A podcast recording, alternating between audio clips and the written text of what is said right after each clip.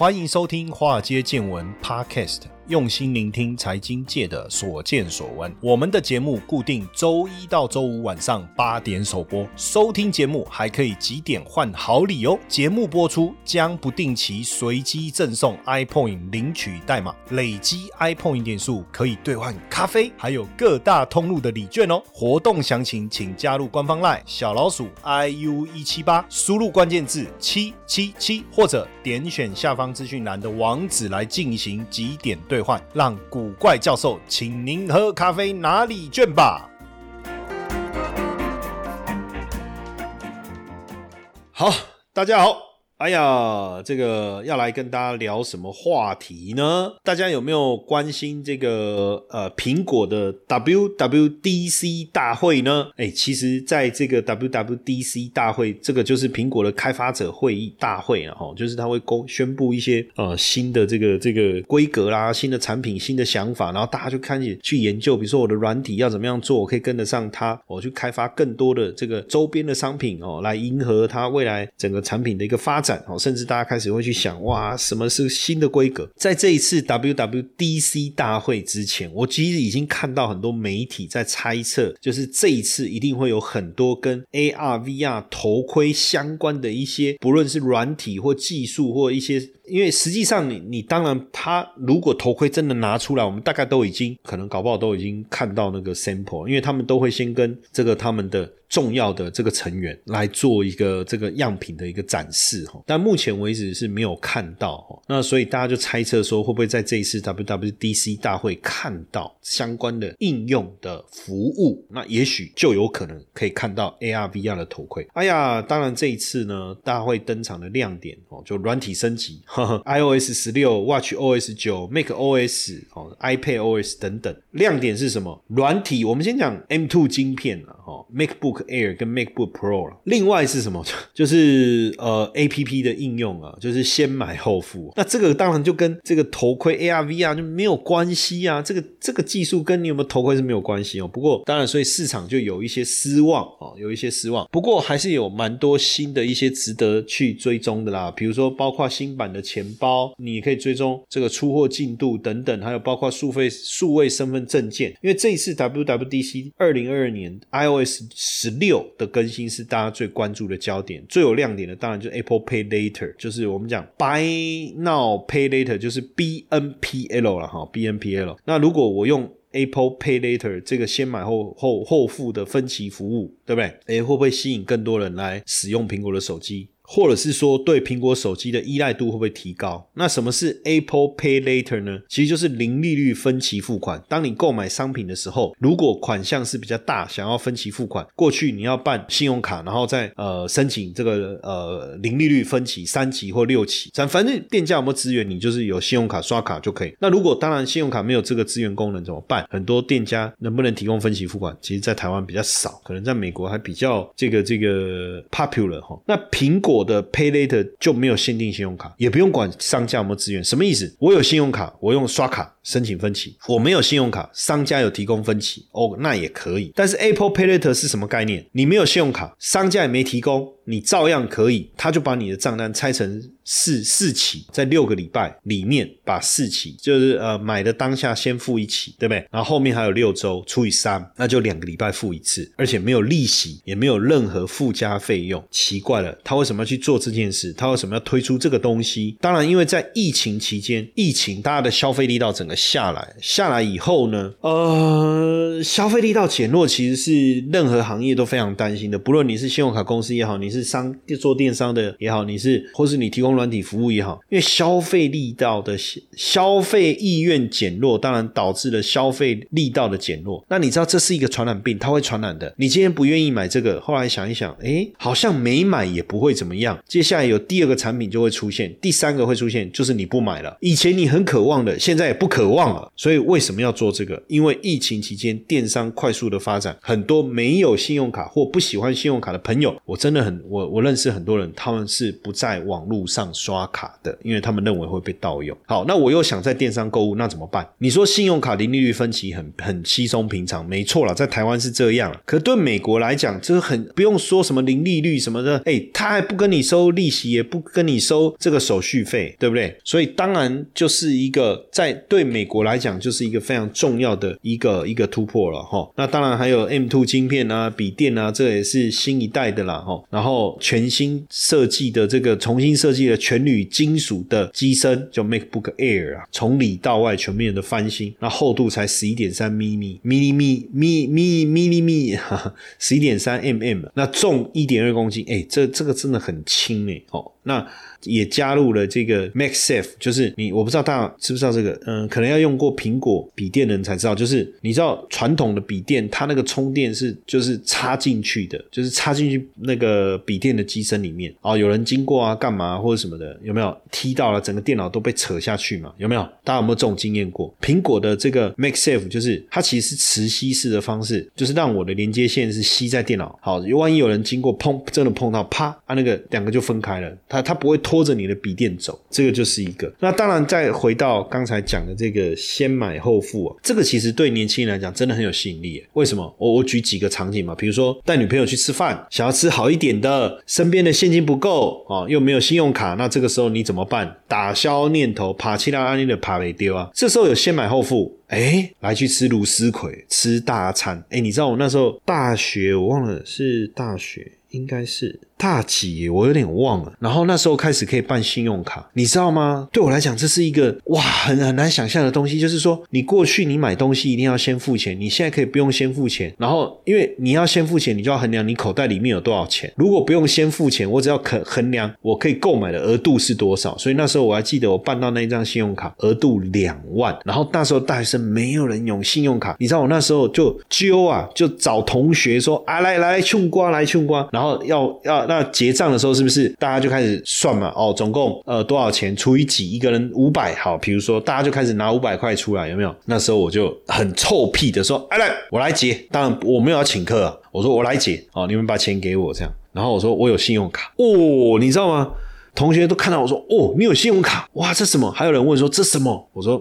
这个你们就不懂了哦。这个信用卡来，我不用拿现金付，我现在刷下去，对不对？我就可以结账。哇，那时候多臭屁啊！额度也不过两万。哎，可是我我觉得这里面也有问题。为什么？因为我就没多久我就把两万刷满了，就刷爆了。从此我就进入了那个那个那个欠债的人生哦。哎，可是像这个这个先买后付会不会有这个问题？当然，你买呃两万块的手机，你分四期，一期付五千嘛，你下一期要不要付？还是要付嘛？所以，那这样有没有扩张你的信用？当然有，可是他没有透过联征，没有透过银行的风，这个叫做信用。信用平等的这个路线呢，哦，所以你只要正常缴款，坦白讲，你要再买第二个、第三个就没有什么问题，哦，所以其实就是一种刺激消费的概念。那这个 Apple Pay Later 先买后付，你用 A Apple Pay 消费，金额分四等份，你只要在六周内还款完成就好，没有利息，没有任何的手续费。当然，目前这个只能开放美国境内了，哈，开放美国境内。那也有跟这个 Shopify 啊、Square 有来合作。当然，用信用卡有它的好处，你可以累积回馈趴数，对不。对，但是缺点是什么？很多分期其实有利息的哦。那你忘了缴，还有滞纳金哦。还有一个你会被盗刷。当然，就我们要做比较的话是这样啦。但是如果今天你是这个先买后付的话，就没有主要，我觉得是没有各自盗刷的问题了哈。那所以对一些穷学生呢，哈，不要讲穷学生，对一些学生来讲，或是无卡族来讲，还有。不想跟父母伸手，或是很多你知道，现在很多年轻人排队买球鞋，钱怎么办？钱从哪里来？对不对？哦，这就是一种方式。所以无卡族的消费力，我们目前看起来每年大概会超过四成的复合成长率。到了二零三零年的时候，整个 BNPL。B N P L 哦，看他这样发音哦，会突破三点二兆美金哦，所以这也是为什么 Square 哦要去收购这个 After Pay PayPal 要去收购这个 Pay ID 这些公司，这我觉得这就是一个主要的原因哦。因为你想一下，你还是穷学生的时候，或是你是社会新鲜人的时候哦，那你想要买台摩托车哦啊，财力证明不足，你也没办法申请贷款的时候怎么办？其实这让我想到我那时候大学大二还大三，然后要买摩托车，摩托车好几万嘛，我当然买不起。起嘛。然后我就跟我父亲讲，跟我爸爸说我想要买摩托车，他说为什么要买摩托车？我说我买摩托车比较方便啊，什么什么的。他说啊，他就不想我不想嘛，对不对？不是说买不起，而是觉得说啊，骑摩托车危险嘛。然后那我就说，那我要自己去打工，好不好？父亲还是就买了好这个摩托车给我。那时候还是买最贵、最高等级的，哎，结果没想到。生日的时候，哇，摇摆嘛，然后当晚就骑摩托车去跟朋友聚餐，就钥匙忘了拔。结果等到我们去吃完饭下来，我说我的摩托车呢？你知道吗？吓死了，我的摩托车不见了，被偷了，怎么可能会这样？我一摸口袋，我的钥匙，靠腰，我的钥匙忘了拔。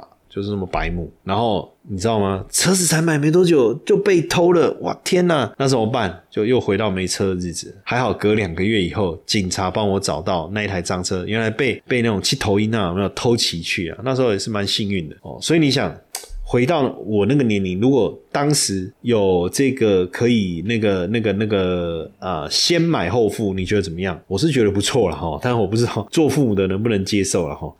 嗨，你也想为自己的企业创造财富吗？现在有一场为你量身打造的讲座，六月二十五号，我特别邀请两位企业管理与财务规划的专家，一起来举办中小企业财富成长营，要和各位企业主分享后疫情时代中小企业获利成长的最佳解决方案。这场讲座原价一六八零，目前早鸟价九百九优惠中，优惠截止到六月二十号。赶快到下方资讯栏连接报名吧。好，那根据国外市调机构的预估啊，二零三零年的先买后付的交易金额达到三点二七兆美金呢，吼，那这个相较于去年的一千两百五十亿美金是成长二十六倍，吼，复合成长率是高达四十三趴，那就真的就是因为疫情啊，吼，所以让整个啊先买后付整个串起来，要不然先买后付其实也不是什么新玩意儿哈，其实在美国已经十几年了，就这两年因为疫情的关系，整个就重新的发展起来，哦，所以我刚才讲。这个 Square 收购了全球会员数超过。一千六百万的，就是那个 Afterpay 哈，超过一千六百万的会员数。Afterpay，那 PayPal 也把日本的这个 Pay ID 哦，或是叫 Paydi，就是纳入囊中哦。亚马逊也争相导入这个 BNPL 哈，BNPL 哈，所以原因就是这样了哈。那你说先买后付有没有陷阱？因为这个先买后付的热潮，当然也烧进了台湾哦。除了这个日本的 FT 跟新加坡的 Atomy，我都 我都不知道我的发音。是不是正确的哦？大家也不要不要酸我了，好不好？那其实呢，还包括中珠。哎，我们之前节目其实就有分享过中珠的先买后付啊。最近刚好也有这个朋友在问我。就是他们是做这个课程的，那课程的单价比较高，大概要五六万块。那他们也在想提供信用卡啦，还是这个有什么方式能够让学生呢能够比较呃容易进入这个课程的学习？所以他也在问我说：“哎，上次那个我们节目有分享过那个中租啊，那个先买后付啊，哦，它的细节是什么？哦，那其实你有没有想过哈，先买后付，你又不用付利息，然后又没有什么费用，那它到底赚什？么？就是因为这个 B N P L 爆红以后，很多人在想到底它的商模商业模式是什么，成长潜力是什么？B N P L 的收入是什么？跟店家收手续费。哦，跟店家收手续费，那分期没有利息，当然就他就没有利息赚，有利息就赚利息。那预期，你如果预期就会有滞纳金啊，这个是肯定的。那所以呢，他会跟业商家收三到五趴不等的手续费。那商家要不要付？愿不愿意付？其实对我来讲，呃，你刷信用卡，我也是要付手续费啊，对不对？那如果你愿意，那你刷信用卡，当然你知道还有一种，我不知道大家知不知道，还有一种是你有信用卡，你刷卡，但是他不会。先扣你的额度，呃，举个例子好了，比如说有一个东西是一万块，然后你要分期十期，就一起一千块，然后呢，就有店家愿意接受。像我们自己的 IU 的之前比较贵的课程，我们也提供这样的一个服务，就是你用信用卡过卡，过了卡以后，比如说十万块的额度，你你你的卡没有十万块的额度哦，那你要刷十万块怎么刷？没关系，你就帮我过你的卡，卡过了以后呢，我分十期，每一期从你信用卡扣一万块。哦，不是我去做这件事啊，就是有第三方支付的业者提供这样子的一种方式。哎，这样子对我们来店家来讲好不好？我觉得是很好啊。为什么？你信用卡额度只有五万，你怎么可能去购买十万块的商品？可是这种过卡的方式，或是其实就是一种先买后付的方式，那自然而然你就会有意愿去购买超过你信用卡额度或当然我不知道呢有没有超过你的这个付款能力啦，但是肯定超过你的信用卡的额度嘛，因为有很多人信用卡额度不够嘛，那怎么办？哎，这种方式就解决了很多的问题。那另外，当然我们讲中租，像我们之前讲的中租，它是连信用卡过卡都不用，都不用哦，反正你就没有信用卡，或像 Apple Pay Later 的这种概念，它瞄准的就是年轻人冲动消费，对不对？然后冲动以后又缴不出来。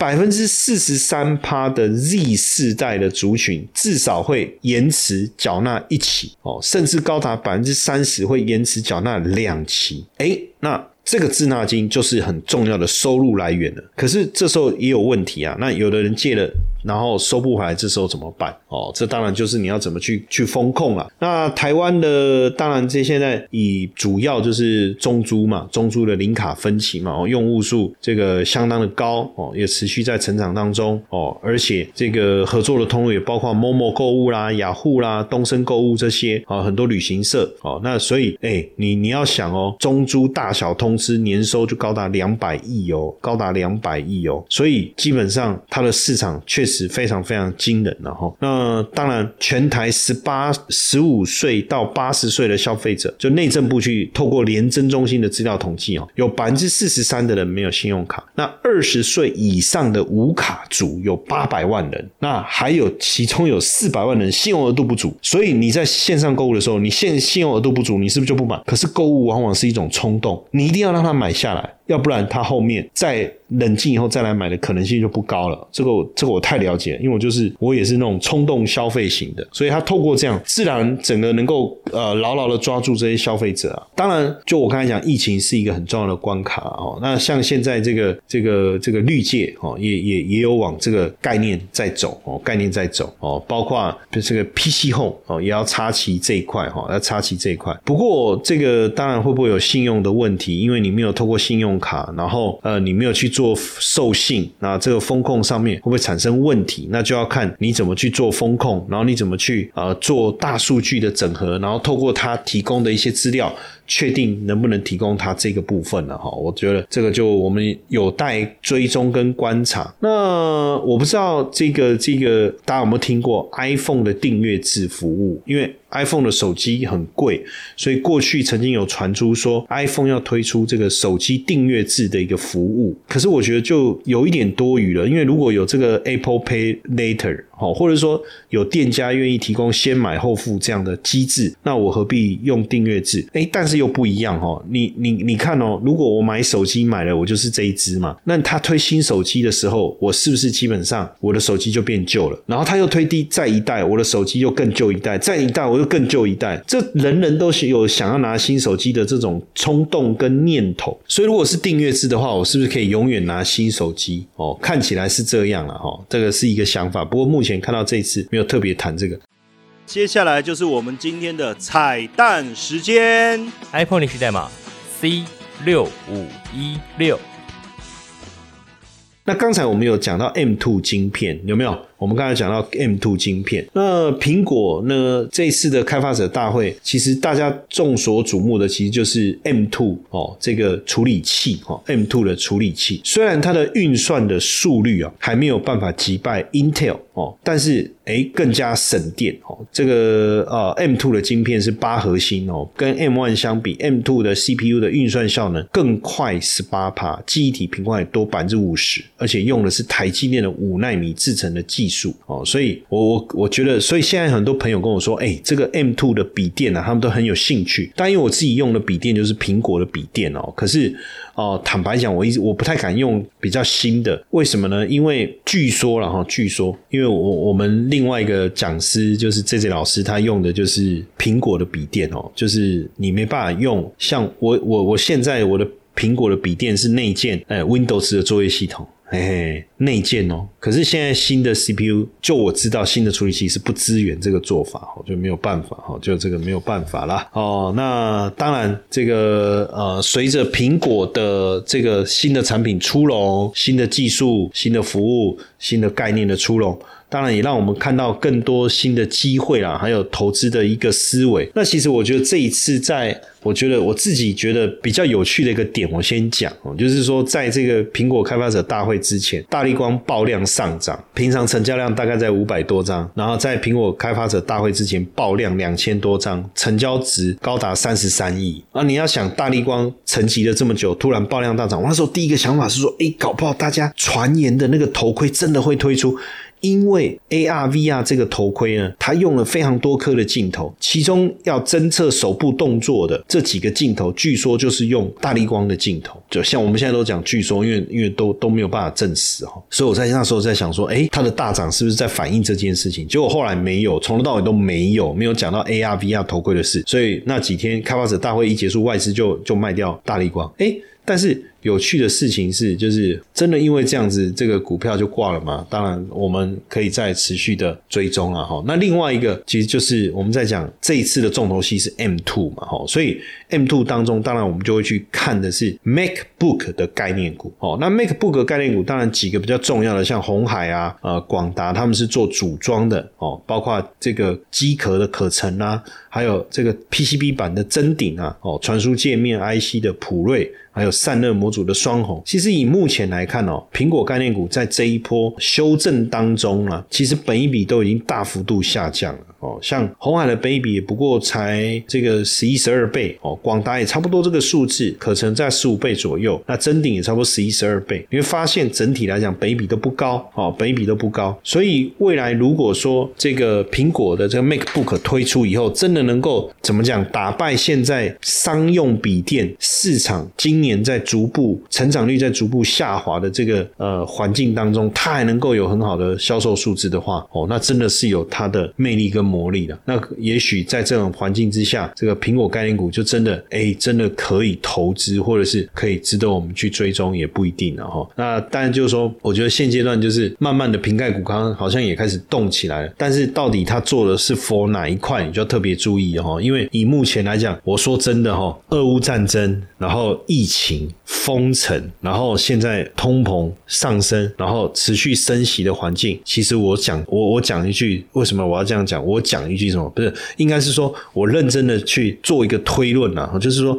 大家的消费意愿一定是下滑，那所以像这段时期，我们在看消费性电子销售的下滑，包含手机、包含平板、包含笔电，甚至连电视哦，它的销售都下滑。在这样的一个情况下，当然首当其冲就是面板面板产业，这个我们之前有聊过。所以同样是在讲苹果概念股的时候，你就要去看它到底搭上的是哪一个热潮，还是这个 iWatch、AirWatch 是不是 AirPod、AirWatch 还是 iWatch 这些？当然，现在我们的重心确实是刚才谈到的，就是这个 Mac MacBook 的部分哦，在 M two 的晶片推出的情况下，能不能有一波很好的刺激销售量？因为确实早期使用苹果笔电的也差不多在这一两年应该要换太换更新了。像我自己的笔电，呃，我现在用的这我也不晓得哇，时间过那么久，因为我买这台是 MacBook，不是不是 Air。那所以比较贵那时候，然后因为我买的是十五寸的大荧幕，这这个到现在还很厉害。我过去。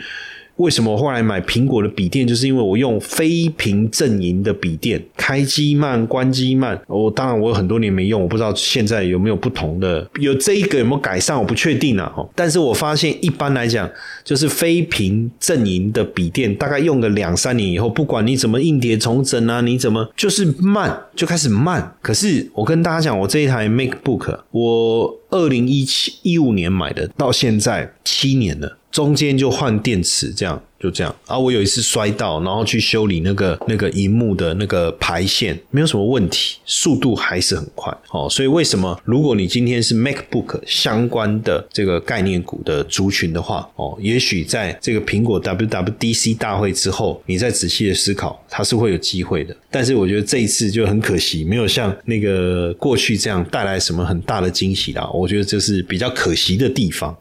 嘿，各位铁粉们，如果喜欢华尔街见闻，请大家多多按下分享键，让更多人能听到我们用心制作的节目。你们的一个小动作，是支持我们节目持续下去的原动力哦，快去分享吧！